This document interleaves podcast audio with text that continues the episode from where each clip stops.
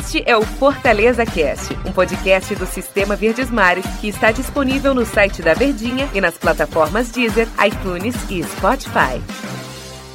Fala pessoal, um abraço para todos vocês. Chegando aqui com mais uma edição do Fortaleza Cast, depois de mais um resultado do Fortaleza pelo Campeonato Brasileiro. Ivan Bezerra, que é meu companheiro hoje aqui. Tudo bem, gigante? Opa, tudo bem, Antero? E já confirmando aquilo que você falou, né? Que o Rogério entrava com time titular contra o Santos. Rapaz, entrou com time titular contra, contra a equipe do Santos.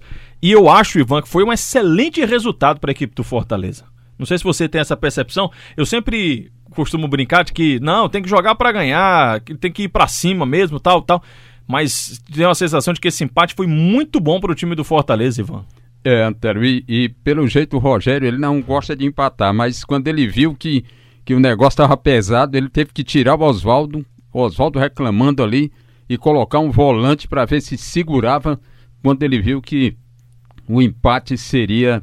Porque tem, várias pessoas falam que há jogos em que o empate você tem que ver que o empate vai ser importante. Esse era um deles, né? Eu tive essa sensação, Ivan, porque é, a gente sempre é, pede muito que o time tenha rendimento e resultado. Tudo bem que o resultado não foi o de vitória, mas você consegue pontuar. E se você pegar pelo, como a gente costuma falar, pelo conjunto da obra, Fortaleza, quando foi a última derrota, foi aquela contra o Flamengo, né? Flamengo 2x1. Um. Era quatro jogos, ele não perde, viu, Antero? Ele venceu o Bragantino. Venceu o esporte por 1x0 na Sport. sequência. Isso. Grêmio 1x1. Empate. Vitória venceu no Internacional. Inter. E agora empate 0, com o Santos. E agora empate com o Santos. Exatamente. Cinco jogos, é isso? Estamos a quatro jogos, quatro jogos. sem perder. Sem quatro perder. jogos sem perder. Então é, é um retrospecto muito bom. E se você levar em consideração que desses quatro você enfrentou Grêmio, Inter e Santos. Grêmio, Inter e Santos. Desses, desse Grêmio, Inter e Santos, dois fora de casa. Foi o time do Santos e, e, a equipe do Grêmio. E desses jogos, Ivan, não sei se você tem essa percepção também, não foram aquelas vitórias que assim, ah, no bambo, na sorte, ah, que sorte danada conseguiu. Não.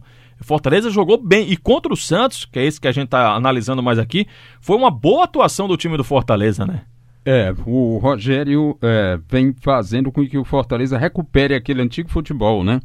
Porque no início tava aquela leseira toda, aquele marasmo, e aos poucos o time veio se recuperando, mesmo perdendo por 1 a 0 para o Ceará, mas aí perdeu de 2 a 1 para o Flamengo, jogando bem, e como você bem observou, Antero, ele veio crescendo de produção e com o elenco reduzido, utilizando sempre os 24 jogadores que ele tem utilizado, só fazendo as trocas, mas vem se sustentando aí, né? É verdade. Oh, é, nesse jogo contra a equipe do Santos, a gente estava até comentando no, na nossa transmissão e o Tom Barros estava falando de como o Fortaleza se comportou bem no primeiro tempo, né? E aí, na minha opinião, o que pecou, o que faltou ao time do Fortaleza na primeira etapa foi mais finalização, foi mais dar trabalho a mais para o goleiro João Paulo.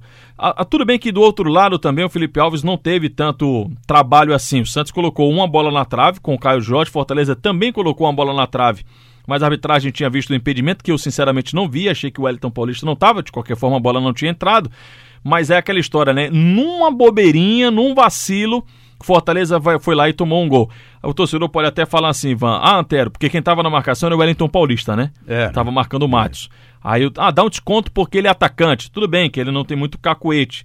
Mas no futebol, eu não vou nem colocar no futebol moderno, mas já há algum tempo isso, e principalmente no time do Rogério Ceni se você não marcar, mesmo que seja um camisa número 9, naquele caso foi mais posicionamento do Elton, ele para, ele para, né? E o Matos sobe sozinho. Matos, o, o, o, prejuízo vai chegar. E chegou. Foi o gol do Matos. Embora, na minha opinião, esse primeiro tempo não merecia ter saído com a vitória do Santos. No primeiro tempo, o Santos teve, eu contei, cinco escanteios contra dois ou três do Fortaleza. O segundo tempo já empatou. Foi 4, 4 a 4 escanteios de muita pressão do, do Santos, mas também o Fortaleza resistindo e também proporcionando contra-ataques. E desse escanteio que você está falando, surgiu o gol de empate do time do Fortaleza. Logo no começo do segundo tempo, e aí, claro, quando você faz um gol com três minutos, foi o gol do Gabriel Dias, você tem tranquilidade para o decorrer do jogo. Você empata, puxa, voltamos, já empatamos o jogo, e aí senta a poeira, e aí sai para o jogo. Foi o que fez o time do Fortaleza, né? Com um gol de empate, outra vez teve uma boa atuação e aí, Ivan, tô só lembrando de um lance do Franco Fragapane. Sim. Acho que você vai lembrar, vai lembrar também desse lance, porque que ele disparou é, em alta dispara, É porque é evidente assim, você tá jogando fora, você empata o jogo, O Santos ele vai vir. Né? O Santos, quem tem responsabilidade é o time do Santos. E eu acho que o Rogério começou a entender um pouco disso, que ele não tinha muito do ano passado. Ele joga igual, ele tem a, a, a tentativa de jogo igual, seja dentro ou fora de casa. Os quatro atacantes, ele jamais, o Rogério vai entrar com, ah, vou enfrentar o Santos fora, vou colocar quatro volantes, três volantes aqui para segurar um pouquinho mais, não.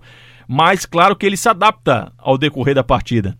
E o que é que o Fortaleza adaptou? Recua, ele já tinha feito a substituição de tirar o Wellington Paulista e colocar o Yuri César.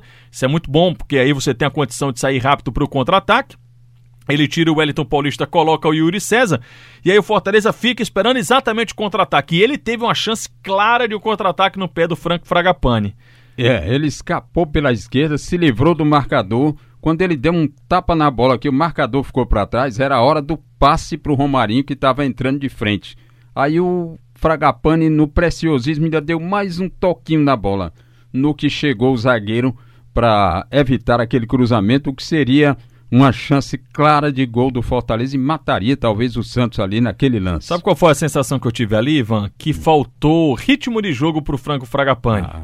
Porque ele, ele domina, ele dá um tapa, bota na frente, levanta a cabeça, o Romarinho tá chegando. Se de primeiro ele faz, aí eu acho que ele não, acho que um toquinho a mais aqui vai dar para eu dar continuidade e não deu, foi o tempo de chegar a marcação.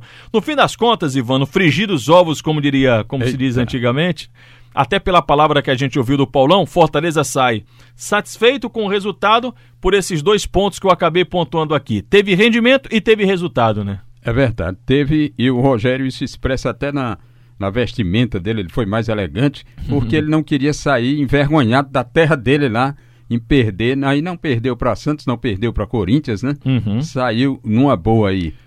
Quarta-feira, clássico. Quarta-feira, clássico, 21 e 30, né? E depois domingo, Atlético Goianiense. 10, Atlético Goianiense, 18 e 15 aqui, 13 terceira rodada do Brasileirão.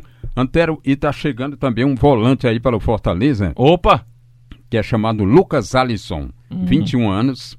Ele vem para o time de aspirantes que vai disputar o Campeonato Brasileiro Sub-23. Certo. Mas o Arnaldo Lira fez rasgados elogios a esse jogador, disse que ele tem um estilo do Felipe e que precisa apenas o Rogério trabalhar um pouco melhor a saída Bom. de bola dele, mas que tem potencial para, se o Rogério quiser, pode já colocar como opção ali entre os volantes. Então ele vai para esse time e vão chegar vários outros. E a gente vai se surpreender com isso para o time sub-23 e o Rogério vai ficar sempre olhando aí para ir agregando, já que não tem muita grana, é. traz as promessas. É isso aí. Vamos aguardar. Ivan, obrigado, hein? De nada, querido. Foi um prazer muito grande. Prazer é todo nosso. Valeu, pessoal. Muito obrigado pela companhia. Até amanhã.